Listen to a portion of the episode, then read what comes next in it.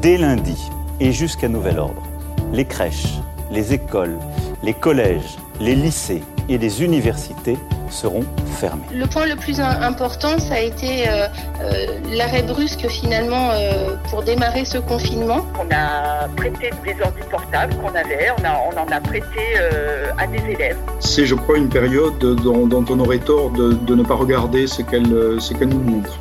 École et confinement, les premiers résultats de la recherche. Un podcast original coproduit par Cadécole et Canopée. Que sait-on des effets du confinement sur l'activité des professionnels de l'éducation, des élèves et de leurs familles? Que nous dit la recherche sur l'expérience de la continuité pédagogique? Depuis avril 2020, des dizaines d'enquêtes ont été lancées pour tenter de comprendre comment se sont organisés les établissements scolaires, les enseignants, les élèves et leurs parents pendant cette période de confinement. Le 17 novembre, plus d'une trentaine d'intervenants ont présenté les premiers résultats d'enquêtes menés depuis plusieurs mois lors d'un séminaire coordonné par l'IFE et Canopé. La série de podcasts École et confinement a été produite à partir des captations de cette journée. Dans cet épisode, nous allons nous intéresser à l'atelier de présentation des résultats d'enquête menés auprès des enseignantes et enseignants et des familles des élèves autour de la question de la relation école-famille pendant le confinement, qui est apparue avoir été très active, plus qu'à l'habitude. Les enquêtes seront présentées par Frédéric Muguen, chargé d'études responsable du centre Alain Savary à l'IFE, Kyriane Petit, étudiante à Sciences Po Lyon et stagiaire à l'IFE, ainsi que Patrick Rayou, professeur d'université émérite à Paris 8 en sciences de l'éducation.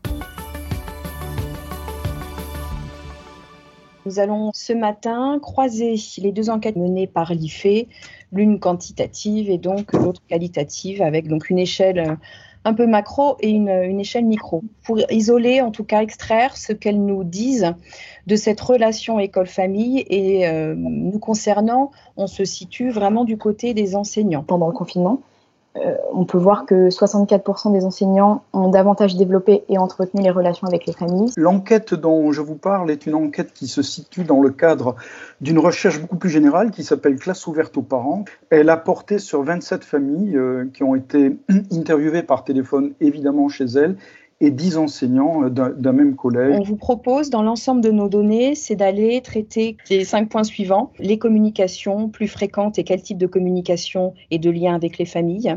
Euh, nous irons ensuite du côté des satisfactions euh, qui ont été énoncées dans les différentes enquêtes, les obstacles et difficultés, et puis comment se situent ensuite les enseignants euh, dans la durée, c'est-à-dire comment ils voient, comment ils, ils anticipent, comment ils imaginent l'impact de ce qui se sera passé pendant le confinement, après le confinement. Et enfin, on ira du côté de la formation euh, je voudrais essayer d'aborder quelques points avec vous qui nous sont parus assez, euh, significatifs des, difficultés et en même temps des, des, solutions que trouvaient les familles.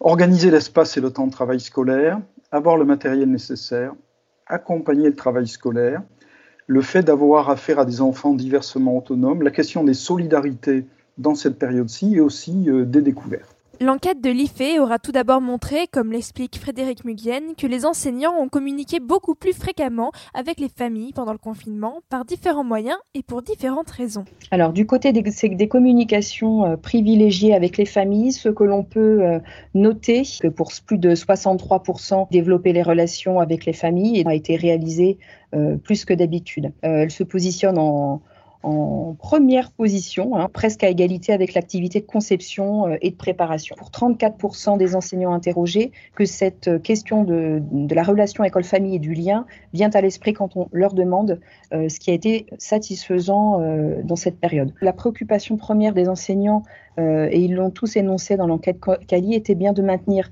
le lien individuel euh, avec les élèves, en particulier les plus éloignés de l'école, mais un lien individuel euh, avec tous les élèves, ce qui nécessairement, dans cette période d'école hors les murs, nécessitait euh, déjà dans un premier temps d'avoir aussi contact avec les parents, d'autant plus que les élèves, euh, euh, quand les élèves étaient jeunes. Ces contacts ont été, euh, on va dire, avec différentes intentions, différents usages.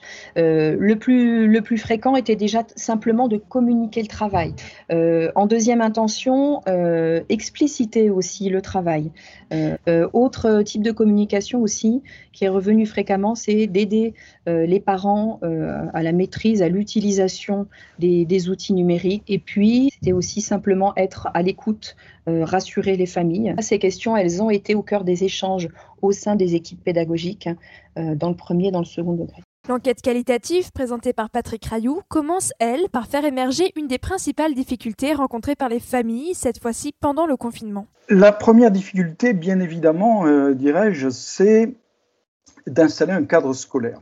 Alors ça, c'est quelque chose que l'on connaît lorsqu'on s'est intéressé aux travaux à la maison des élèves, en particulier les devoirs, qui montrent qu'une des difficultés principales des familles populaires, c'est d'abord de limiter et, de délimiter le, travail. Si j'ai pas dit les enfants, levez-vous, faites vos devoirs, tu sais, avec des adolescents, c'est pas évident. J'ai fait mon mieux quand même.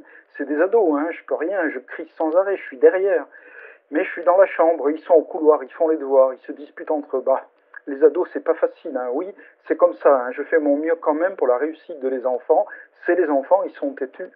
Une des situations d'épreuve pour les parents, c'est de concilier une éducation de caractère euh, parental classique et domestique, je dirais, et en même temps la charge de l'éducation scolaire, avec une confusion des rôles qui fait que c'est tout à fait loin d'être évident. Ainsi, les familles ont-elles rencontré une difficulté particulière à organiser le temps de travail de leurs enfants?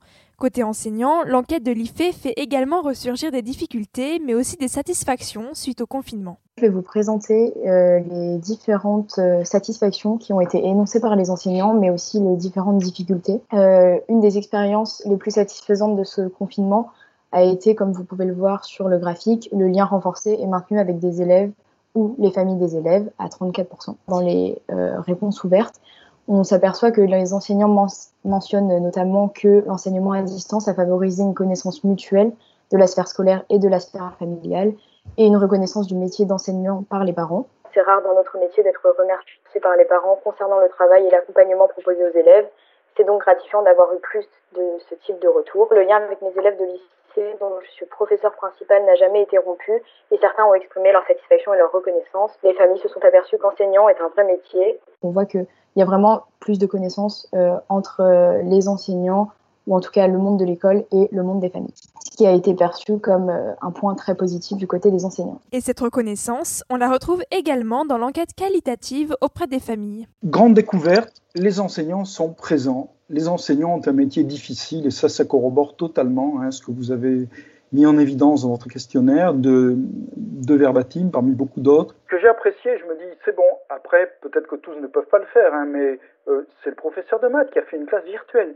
J'ai trouvé ça très intéressant. Ça dure pas longtemps, mais voilà, j'ai trouvé ça bien quand même. Alors je dis, c'est dommage que tous les professeurs peut-être peuvent pas le faire. Hein. Être dans l'activité permet à la fois aux enseignants de prendre connaissance d'un certain nombre de malentendus que nourrissent les parents à l'endroit de l'école, et évidemment surtout aux parents de comprendre davantage que c'est la classe. Ils viennent souvent dans des positions qui consistent à, à, satisfaire leur, fantasme de si j'étais petite souris. Là, ils ont le droit de rentrer, euh, et pas par le trou, par la porte, et de voir ce qui se passe.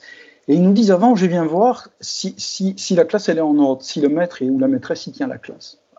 Et ils se rendent compte très rapidement que cette question-là, qui est une vraie question, en réalité dépend de beaucoup d'autres questions de savoir si les élèves, leurs propres enfants ont le matériel ou pas, de voir des comportements juvéniles euh, qui font que leur gamin n'est plus le même que quand il est seul à la maison, etc., etc.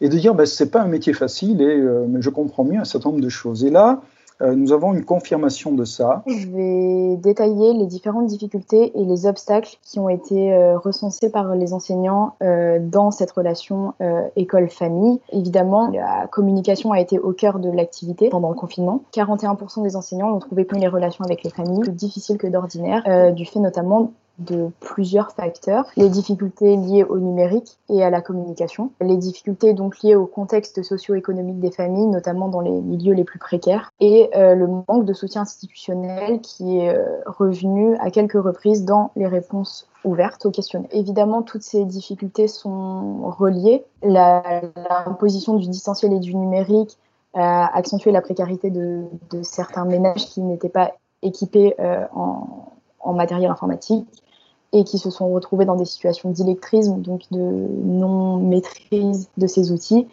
euh, liés aussi au manque d'équipement, ce qui a aussi accentué euh, le décrochage scolaire, évidemment. Les milieux donc les moins favorisés et donc potentiellement les moins équipés ont eu beaucoup plus de mal à maintenir euh, un lien avec les enseignants et avec le, le, monde scolaire. Exercer en REP+, à Marseille-Nord, auprès d'élèves allophones migrants, la principale difficulté a été d'accompagner les familles à trouver de quoi se nourrir, solliciter des associations et assistantes sociales pour financer les loyers. Ensuite seulement, nous avons pu mettre en place le maintien des apprentissages donc la grande précarité de certaines familles a été un obstacle assez fort. Côté famille, les difficultés auront quant à elles principalement été matérielles. Nous avons trouvé euh, beaucoup de cas de conflit autour du matériel et de l'ordinateur unique, en particulier pour les parents qui sont en télétravail. Ben, j'ai décidé, je me lève à 5 heures du matin, j'essaie de faire mon travail pour pouvoir, vers les 10 heures, le donner à, tel ou tel par rapport aux priorités. Bon, elle a les écouteurs, parce que nous, on n'a pas de son sur l'ordinateur, pour qu'elle arrive à entendre mais elle ne peut pas communiquer en dehors du chat en direct. Donc, elle ne peut pas parler avec euh, en visio. On n'a pas la caméra ni le son. Qu'est-ce que l'expérience du confinement a changé? Quels sont les enseignements que l'on peut en retirer? Frédéric Mugen revient sur ces questions en s'appuyant sur l'enquête de l'IFE. Euh, ce sur quoi peut-être maintenant je souhaiterais revenir avec nous du point de vue euh, de nos données, c'est finalement qu'est-ce que ça a changé dans l'activité des enseignants, hein, au-delà de cette reconnaissance mutuelle euh, qui a pu euh, être énoncée un petit peu plus tôt, euh, dans l'activité d'enseignement. Qu'est-ce que ça a pu avoir comme impact et qu'est-ce qu'on a comme données là-dessus? Énoncé par une grande majorité de nos enseignants interrogés, le fait de prendre en compte dans l'activité même de conception la manière dont c'était reçu par les familles. Proposer des activités qui soient réalisables en autonomie pour soulager les familles.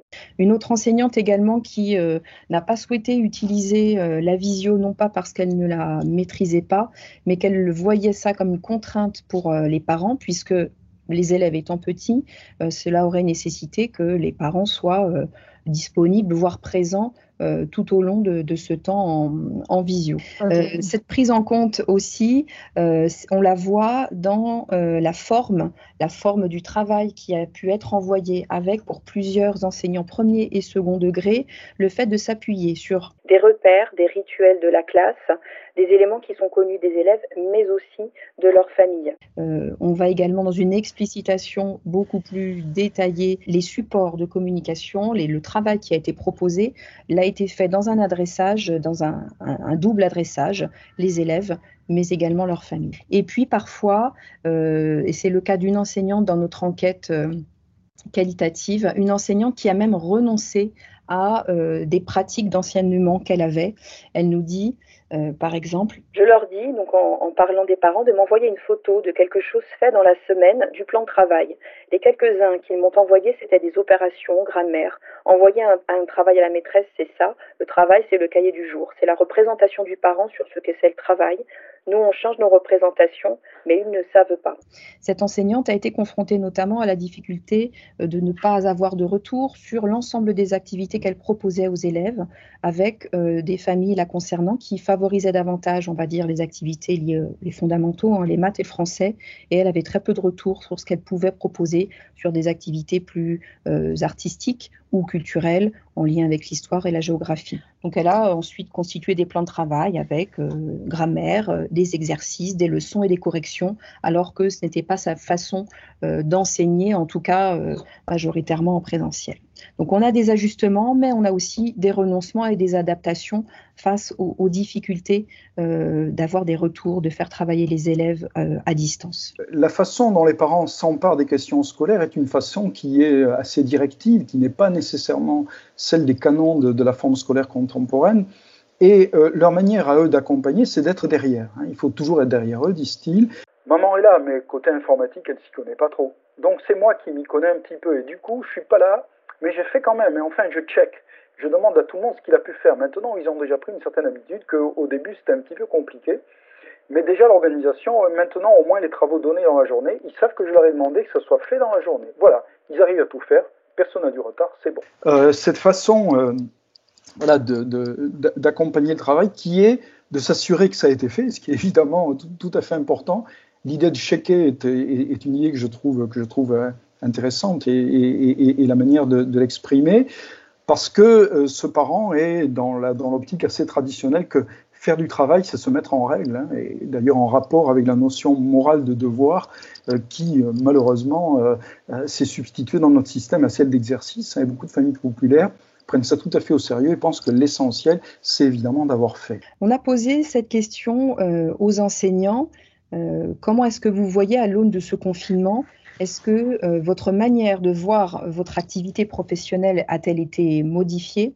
Et comme vous le voyez, 21% d'entre eux, donc c'est la première réponse qui a été donnée, met en avant cette question du renforcement du lien avec les élèves et leurs familles comme intention ou en tout cas comme question de métier qui a été interrogée par, euh, par la situation. Côté famille, l'enquête qualitative montre également la capacité inégale des enfants à s'adapter à la classe à distance. Euh, dans ces familles, eh bien, euh, malgré des, niveaux sociaux, culturels parfois très proches, il y a, on voit bien qu'il y a des enfants qui sont diversement autonomes. Je vous donne deux cas assez contrastés. Celui de Fatma, élève de 6e, qui elle n'a qu'une envie, c'est que l'école rouvre. Hein. Elle regarde sur le 10 mai avec beaucoup d'envie. Euh, je sais que ma mère, elle veut pas que je, elle veut pas que je y aille, hein. mais moi j'ai envie de venir parce que des fois sur Pronote j'essaie. En fait sur Pronote j'arrive à faire tout, mais sauf que quand j'ai envie de poser des questions, ça prend un peu de temps et ça pose problème. Il y en a qui suivent pas les cours, hein. il y en a qui sont perdus. Donc je préfère que les écoles les ouvrent. À l'inverse de Esra, même élève de, élève de la même sixième. En fait, je me fais une ou deux matières par jour, une matière pour la matinée, une autre l'après-midi. C'est super organisé, oui. On a quelqu'un qui, au contraire, a trouvé que chez soi, avec de l'autonomie, on avait une modalité plus intensive de travail qui permettait d'économiser sur le, sur le temps scolaire. Donc, il peut y avoir de, de grands écarts. On arrive à notre euh, dernière partie sur les attentes en formation. Et donc là, on va se fonder notamment sur euh, les réponses aux questions ouvertes. Euh, donc dans les attentes en formation, on a pu recenser deux grandes tendances. la volonté de se former et de former les familles au numérique, mais aussi de développer et de continuer à développer les liens école-famille. Donc on s'aperçoit que ces deux tendances apparaissent aussi dans, le, dans les données. Euh, et dans le quantitatif. Euh, notamment, l'enseignement à distance arrive en première position dans les volontés de formation et dans les attentes de formation, avec 54,40% des enseignants et des enseignantes euh, qui appuient sur ce point. Et en troisième position arrivent aussi les relations avec les familles et la volonté donc de les développer. Pourquoi on, met en avant l'enseignement à distance dans les attentes de formation? Parce que dans les réponses ouverte, on a bel et bien retrouvé cette question du numérique et de la formation au numérique en relation, à destination ou pour les familles. Sur les attentes et sur la, communication, euh, on s'aperçoit, euh, et sur la formation notamment, on s'aperçoit que très peu de verbatim mentionnent les demandes de formation euh, bah, au niveau professionnel du côté des enseignants et des ce qui arrive en première position, c'est notamment un besoin en outils informatiques personnels et le besoin d'équipement. Donc des, des, ordinateurs, des imprimantes, mais aussi le remboursement des frais de connexion et du forfait de téléphone portable pour communiquer avec les familles. Heureusement, il ne s'agit pas uniquement de formation du professionnel de l'enseignement, mais de l'accès des familles au numérique. Nous dit une enseignante de lettres au collège en classe exceptionnelle, donc REP et REP+. En tout cas, on retrouve dans l'enquête quantitative peu de choses finalement. Euh, dans les demandes en formation, c'est plutôt alors assez peu prononcé sur euh, je souhaiterais être formé, euh, puisque peut-être pas connu, hein, à la coéducation ou à comment on développe le lien avec les familles. c'est assez, peu, assez peu développé et peu demandé. on reste vraiment sur cette dimension. Il s'agirait de former les familles aux usages du numérique et nous former aussi, ça faciliterait la communication. Cette période-ci, c'est un éloignement qui rapproche. Hein.